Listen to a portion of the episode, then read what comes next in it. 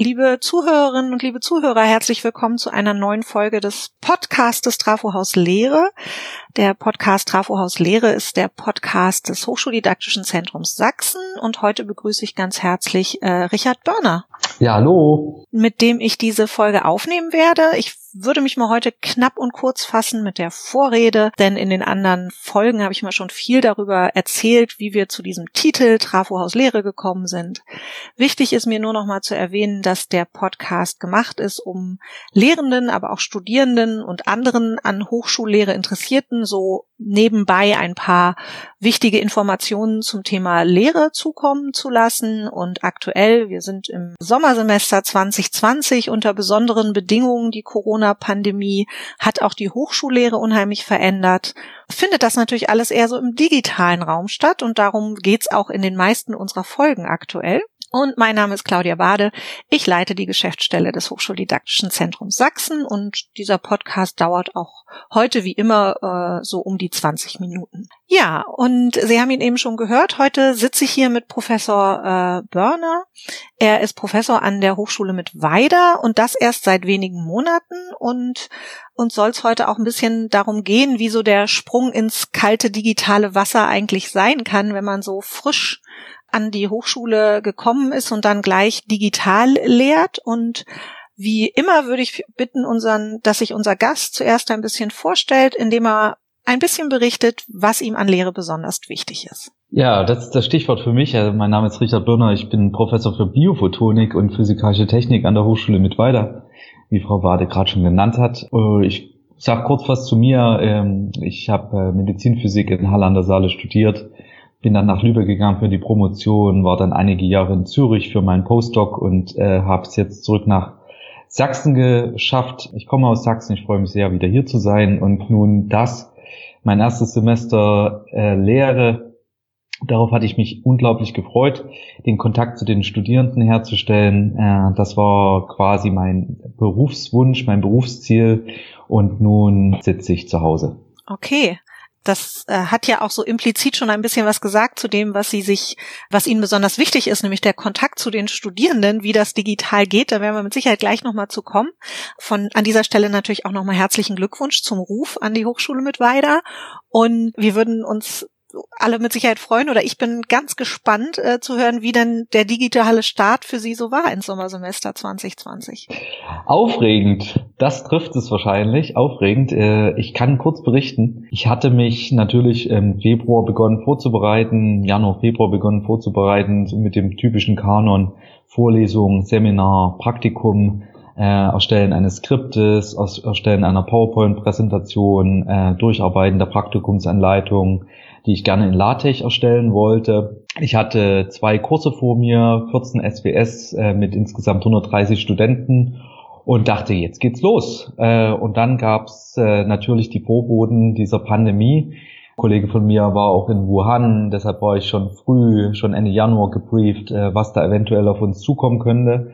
Aber bevor es dann war, wurde, vergingen noch gut anderthalb Monate. Am 11.3. habe ich dann von der Hochschulleitung die erste E-Mail bekommen. Vorsicht, äh, wir steuern auf ein digitales Semester zu. Äh, bereitet euch bitte auf die digitale Lehre zu. Das hat äh, in mir erstmal Aufregung hervorgehoben, weil darauf hatte ich mich bis dahin nicht vorbereitet. Ja, und dann hieß es, äh, was nun? Ab ins Internet, ab auf Google wie mache ich ein digitales Semester? Und auf das erste, äh, was ich gestoßen bin, ist an der Hochschule mit weiter äh, die, äh, den ERI-Campus vom Institut für Wissenstransfer und digitale Transformation. Und dort gab es zum Glück schon die ersten Hinweise und der wichtigste Hinweise war äh, sicher, was ist Opal? Und das habe ich mir durchgelesen. Und äh, nach den ersten drei, vier Sätzen habe ich mich erinnert, Mensch, das gab es in Zürich auch schon. Dort hieß das OLAT. Äh, wahrscheinlich kommt es sogar aus Zürich. Bin mir da nicht ganz sicher, wer da von wem oder wer der erste war. Ähm, aber die ersten Inform äh, oder die ersten Erfahrungen im OLAT, also E-Learning Tools, hatte ich bereits in Zürich gesammelt äh, mit meinen Kollegen da aus der physikalischen Chemie und dann ging es los. Opal. Okay, also die Lernplattform, ne? Also es gibt ja in den Hochschulen werden ja sehr unterschiedliche Lernplattformen genutzt und Opal ist die, die an der Hochschule mit weiter genutzt wird. Konnten Sie das dann gleichermaßen für Praktika, Seminare und Vorlesungen nutzen oder haben Sie im Moment das Gefühl, manches von diesen klassischen ja, Veranstaltungsformaten geht besser digital als das andere? Das ist auf jeden Fall heterogen. Ähm, Opal äh, ist, also grundsätzlich kann ich erstmal sagen, Opal ist äh, für mich ein Gewinn gewesen. Ja? Ich habe äh, mich mit Opal beschäftigt. Das ist sicherlich der Einstieg war nicht super einfach. Ähm, das heißt, äh, man muss bereit sein, drei, vier Nachtschichten mal zu investieren. Geht auch am Tag, aber ich war ein bisschen aufgeregt und dachte, ich ziehe das durch. Äh, wichtig war erstmal mit Opal zu starten, sich zu trauen, äh, ohne Vorbehalte ranzugehen und ähm, sich Hilfe zu holen. Und die Hilfe, die habe ich bekommen als erstes von Frau Brennecke bei uns in Mitweiter. Sie hatte nämlich bereits einen Kurs erstellt und dieser Kurs war sehr gut für mich zum Starten. Und dann haben Sie vollkommen recht, äh, kommt es absolut auf die jeweilige Veranstaltung an.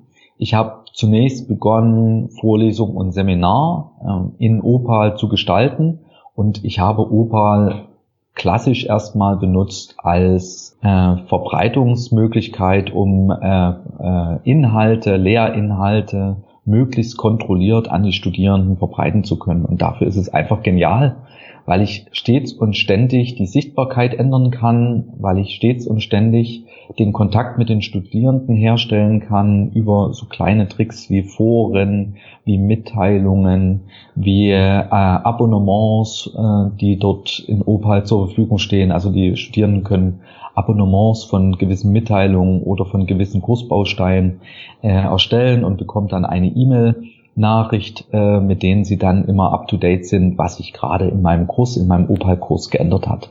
Das heißt, Sie sind ja jetzt schon einen Schritt weiter gegangen. Ich hatte, ähm, äh, was Sie zu Beginn so berichtet haben, war ja Ihre Vorbereitung, bevor die ersten Studierenden äh, virtuell erschienen. Und äh, ich höre jetzt aus dem, was Sie so schildern, aber raus, dass das auch dann mit den Studierenden gleich ziemlich unproblematisch geklappt hat. Also anscheinend haben Sie mit Ihren Opal-Kursen alle Studierenden erreicht oder gab es da auch Schwierigkeiten und Herausforderungen? Ich denke, das ist ein wichtiger Punkt. Wie immer, wenn man was neu macht, ist nicht alles glatt. Ja, also das gab schon Ruckeln in der ersten Woche, aber das ging erstaunlich schnell. Die Bereitschaft der Studierenden war hoch ich glaube, der Ernst der Lage war relativ schnell äh, bei den Studenten klar. Ich bin auch, muss an der Stelle auch sagen, ich bin auch unserer Hochschulleitung da dankbar gewesen. Es gab recht schnell sehr klare Ansagen. Äh, sechs Wochen hieß es, müsst ihr euch darauf einstellen, also bis zum 4. Mai. Mittlerweile wissen wir, dass das Online-Semester wahrscheinlich bis zum 19. Oktober dauern wird. Äh, das konnte man natürlich im März noch nicht wissen. Und das wussten auch die Studierenden. Also sie wussten, sie müssen, müssen das ernst nehmen. Und ich denke, immer dann, wenn die Notwendigkeit ganz klar kommuniziert ist, dann ist die Bereitschaft hoch. Ähm, aber ich will ehrlich sein, äh, es gab natürlich Verwerfungen. Also meine ersten E-Mails in Opal gingen ins Nirvana. Äh, die dritte E-Mail hat dann die Studierenden auch erreicht. Aber woher wussten Sie, dass Sie im Nirvana gelandet sind? Ja, äh, das ist natürlich ganz klar. Ich wusste das natürlich überhaupt nicht. Okay. Äh, ich habe erstmal äh, gedacht, huch, kommt niemand. Ähm, Genau, also da hatte ich sozusagen in den Lerngruppen, äh, bei Opal kann man Lerngruppen erstellen. Ich hatte natürlich in meinem äh, Leichtsinn alle äh, Möglichkeiten in Opal ausschöpfen wollen und äh, das eine oder andere habe ich schlichtweg und ergreifend falsch eingestellt.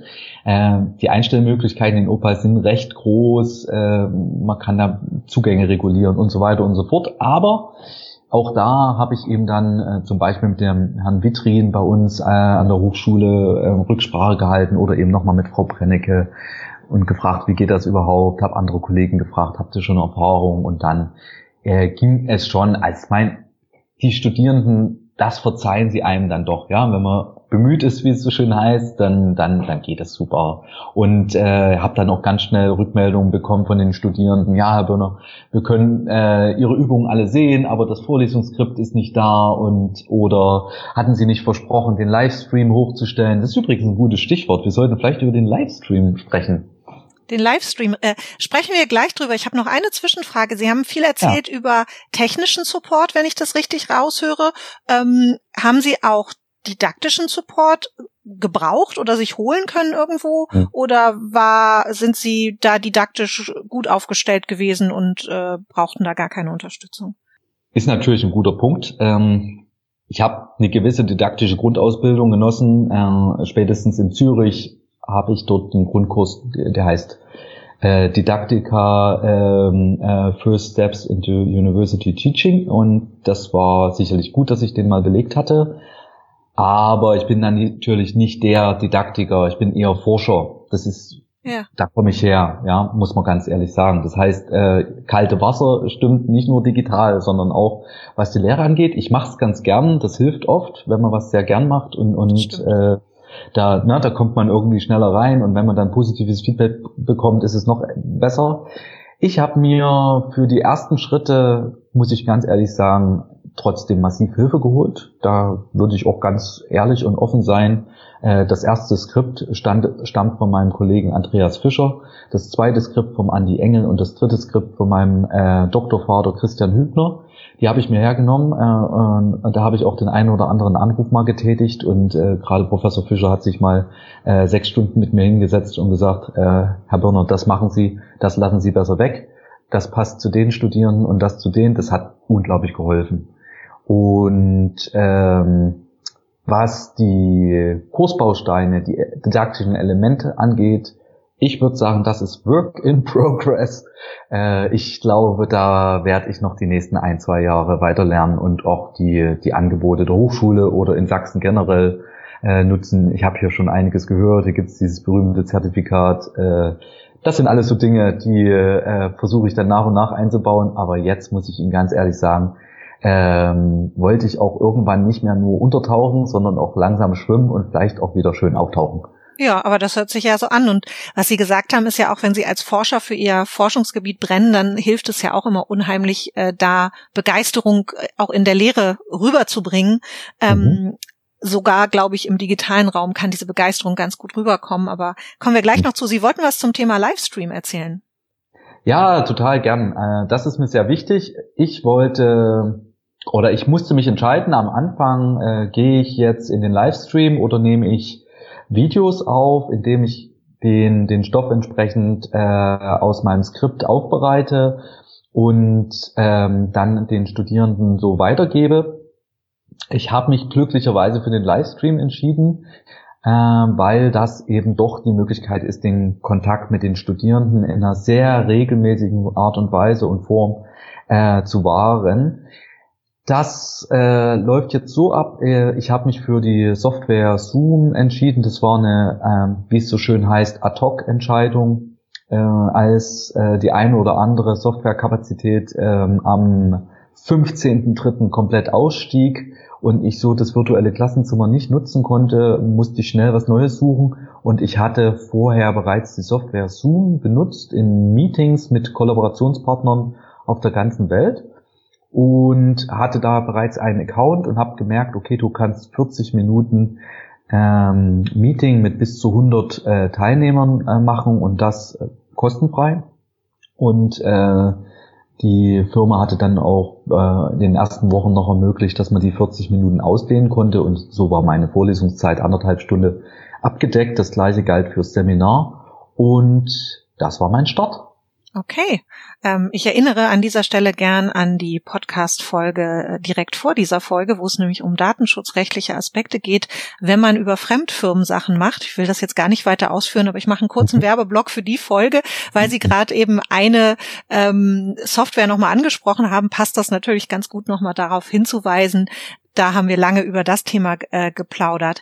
Gibt's denn irgendwas so ganz praktisch in der Arbeit mit Studierenden, wo Sie sagen, läuft super über den Livestream, aber ich freue mich trotzdem, wenn ich endlich in die Präsenz darf, weil ich merke, so gewisse Sachen kann man nicht so gut transportieren oder können vielleicht auch die Studierenden mir nicht so gut transportieren. Das ist ein super Punkt, den Sie ansprechen. Und der ist auch sehr wichtig. Äh, digitale Lehre ist eine unglaubliche Chance aber ähm, es gibt Elemente, die sind nur ganz schwer, die können die Präsenzlehre nur ganz schwer ersetzen. Wir haben überhaupt nicht über das Praktikum gesprochen bisher, aber wenn ich ganz kurz nochmal auf die, auf die Vorlesung eingehe oder das Seminar, ist es einfach so, dass der Kontakt mit den Studierenden sehr wichtig ist. Eigentlich möchte man gern den Studenten, den Studierenden einmal ins Gesicht schauen und erkennen, äh, kommt das, was ich gerade erklärt habe, rüber oder sind da noch 64 Fragezeichen äh, im Auditorium, ähm, die man gerne auflösen möchte.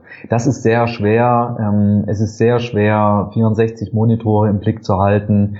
Es ist sehr schwer, 64 Mikro Mikrofone äh, zuzuschalten. Das geht prinzipiell nicht. Was ich tue, ist äh, sehr einfach. Ich alles in stumm geschalten und jeder, der etwas zu sagen hat, kann die Hand heben im virtuellen Sinne und der wird dann von mir zugeschalten. Das ist ein gewisser Mehraufwand. Äh, das haben auch viele Kollegen schon erkannt, dass digitale Lehre mm, einen Aufwand bedeutet, weil eigentlich noch eine Moderatorfunktion hinzukommen müsste. Okay, wenn man es alleine macht, äh, muss man sich darauf einstellen, dass das Zeit kostet. Äh, ein Punkt, ohne jetzt weiter ins Detail zu gehen, aber eine Sache, die wirklich super funktioniert hat, ist klare Aufgaben geben mit der Aufforderung, aktiv teilzunehmen. Das funktioniert am besten. Also ich stelle klare Fragen ins virtuelle Auditorium und kriege dann in der Regel auch die ein oder andere Antwort. Das ist sicherlich wie immer. Es gibt äh, Studierende, die arbeiten mehr mit und andere weniger. Das ist so. Das werde ich jetzt nicht mal so nebenbei in der digitalen Lehre ändern. Aber was wirklich super funktioniert, ist vorher, vor dem Seminar, vor der Vorlesung auch eine Aufgabe geben und dann den Studenten äh, oder den Studierenden, die Studentin äh, in, den, äh, in den Livestream aktiv einbinden, zum Beispiel indem sie eine Aufgabe vorrechnet, äh, beim geteilten Whiteboard in Zoom zum Beispiel wunderbar möglich, ist auch in anderen Software, äh, Microsoft Teams, was es da alles gibt. Ist überall mhm. möglich. Dieses aktive Einbinden, das, das liegt am, am Lehrenden nach wie vor. Das, das muss man machen, ja. Aber äh, als Hochschuldidaktikerin freue ich mich natürlich auch gerade über Ihr Votum zu den klaren Aufgaben. Das ist ja, mhm. glaube ich, in der digitalen Lehre manchmal noch wichtiger als in der Präsenzlehre, obwohl es da ja auch ganz wichtig ist, dieses klare ja. Aufgaben formulieren, dass die Studierenden damit auch wirklich arbeiten können und es nicht zu schwammig und ungenau ist. Ich glaube, das mhm. ist ein ganz, ganz wichtiger Aspekt. Gibt es irgendwas anderes, wo Sie sagen, freue ich mich total drauf oder ist so auch eine Kritik von mir am Digitalen und ich freue mich, wenn die Präsenz wieder da ist? Also ich, ich würde nochmal sagen, also wirklich das, das, das Top-Erlebnis für mich war diese Woche äh, ein, ein perfektes Seminar äh, ein Student hatte sich super vorbereitet und äh, das mündete darin, dass er zwar vorgerechnet hat, aber dann äh, der zweite, der dritte, der vierte sich gemeldet hat. Ich habe das anders gerechnet. Äh, ich bin ja in der Physik, ich mache Grundlagenphysik. Und dann gab es vier Lösungswege im Whiteboard und ich war so glücklich, weil ich hatte quasi keinen dazu beigesteuert. Und äh, äh, es war nicht alles ganz richtig, aber das ist, äh, ist okay. Ähm, man hat aber von jedem Lösungsweg was gelernt und, und konnte dann konzeptionell, ähm, wir haben gerade den Kraftansatz nochmal durchgenommen, Statik, Dynamik. Und äh, ich denke, das war, es war toll. Es gab auch en, entsprechende Voten der, der Studierenden im Chat dann. Das war heute ein super Tag. Das war ein super Seminar. Wir haben alle was gelernt. Da freut man sich wirklich besonders. Negatives? Naja, es gibt immer zwei Seiten der Medaille. Was für mich was ich klar sagen kann, äh, mir muss irgendwann jemand nochmal in Opal das Bewertungstool erklären. Äh, das ist einfach nicht leicht zu durchschauen. Und was sicherlich meine größte Herausforderung, das möchte ich vielleicht mal sagen, was die größte Herausforderung für mich derzeit noch ist, die Planung der Videoprüfung für Studierende, ähm, und zwar für 60 plus. Ja, das, wenn mir das einer erklärt, wäre toll. Da, wenn es dazu einen Podcast gäbe, ja. ich würde ihn dreimal anhören. Okay, äh, das ist schon mal eine Aufforderung für uns und ein guter Tipp, äh, was wir nochmal als Podcast machen sollten. Ich glaube, das Thema Prüfung wird uns spätestens in ein, zwei Wochen auch in diesem Podcast intensiv beschäftigen, denn das kommt ja jetzt immer stärker als Thema auch rein. Die Lehre ist digital angelaufen, haben Sie ja schon gesagt. Die meisten Hochschulen sagen, hm, das Sommersemester machen wir auf jeden Fall digital. Und das Thema Prüfungen brennt ja vielen Lehrenden, aber natürlich auch Studierenden unter äh, den Nägeln. Das ist ja ganz klar. Das sind Themen, die wir hier demnächst auch aufgreifen wollen. Und jetzt haben wir schon ein bisschen so über meine Abschlussfrage, äh, was ist so das Wow-Erlebnis, was kann in die digitale Mülltonne gesprochen. Deswegen würde ich sagen, wenn Sie noch zwei, drei Sätze zu dem Thema Praktikum und wie Sie Ihre Praktika jetzt aufarbeiten sagen können, dann wäre das natürlich auch super. Dann haben wir sogar das Thema noch geschafft heute. Oh, das wäre toll. Ja, da rede ich gern drüber. Also die Idee stammt nicht nur von mir. Ich hatte mich mit äh, ehemaligen Kollegen aus Zürich, äh, von der Uni Zürich und von der Uni zu Lübeck äh, besprochen, wie, wie die das äh, machen. Und äh, wir waren uns da relativ schnell einig, ja, man kann kein Praktikum ersetzen, aber man kann sich der Sache so gut wie es geht nähern. Und das nennen wir jetzt digitales Praktikum und zwar mit Messwerten der Vorjahre äh, wird sozusagen die Versuchsanleitung verteilt, zum Beispiel über als E-Learning-Content äh, über Opal. Und dann treffen wir uns ganz normal zu diesen Praktikumszeiten, gehen die Versuchsanleitung durch und äh, sprechen dann äh, über die, theoretisch eben über den Ablauf des Praktikums und dann über die einzelnen äh, Elemente, wie kommt man von diesem Praktikum, also wo man ja eigentlich Messwerte erfasst, wie kann man die dann eben zum Beispiel grafisch darstellen, äh, wie, wie nutzt man zum Beispiel Excel, um eine lineare Regression zu machen, wie nutzt man vielleicht MATLAB oder Python, um eine grafische Darstellung von Messwerten zu machen? Und wie bringt man das am Ende in ein Protokoll unter, also wie macht man eine Protokollführung äh, online, digital, am Ende mit äh, zum Beispiel Office-Anwendungen. Und da muss ich ganz ehrlich sagen, da gibt es so viele Möglichkeiten, die Zeit zu nutzen. Ähm, man muss wirklich äh, das Praktikum, man kann das Praktikum nicht ersetzen, das sage ich ganz klar. Man kann die Zeit mit den Studierenden super nutzen. Ich habe zum Beispiel äh, Overleaf äh, eingeführt für den einen oder anderen, der vielleicht mal LaTeX lernen möchte, hat von mir Musterprotokolle in LaTeX erhalten. Sie können das jetzt wöchentlich ausfüllen und äh, ich bin wirklich ich bin sehr froh. Das wird natürlich nicht von allen angenommen, aber es gibt eben drei, vier, die das gerne äh, machen wollen. Und, und ich denke, Lehre ist immer so, Lehre ist ein Angebot. Und das Angebot, das möchte ich einfach den Studierenden bieten. Es ja. gibt eigentlich kein schöneres Schlusswort, aber es hört sich auch so an, als würden Sie sich unheimlich selber auf das Online-Praktikum freuen. Ich finde, das ist auch immer eine super Botschaft, wenn man merkt, Lehrende freuen sich total auch auf ihre Veranstaltung. Und das übertragen, mhm. überträgt man ja im besten Fall auch an die Studierenden.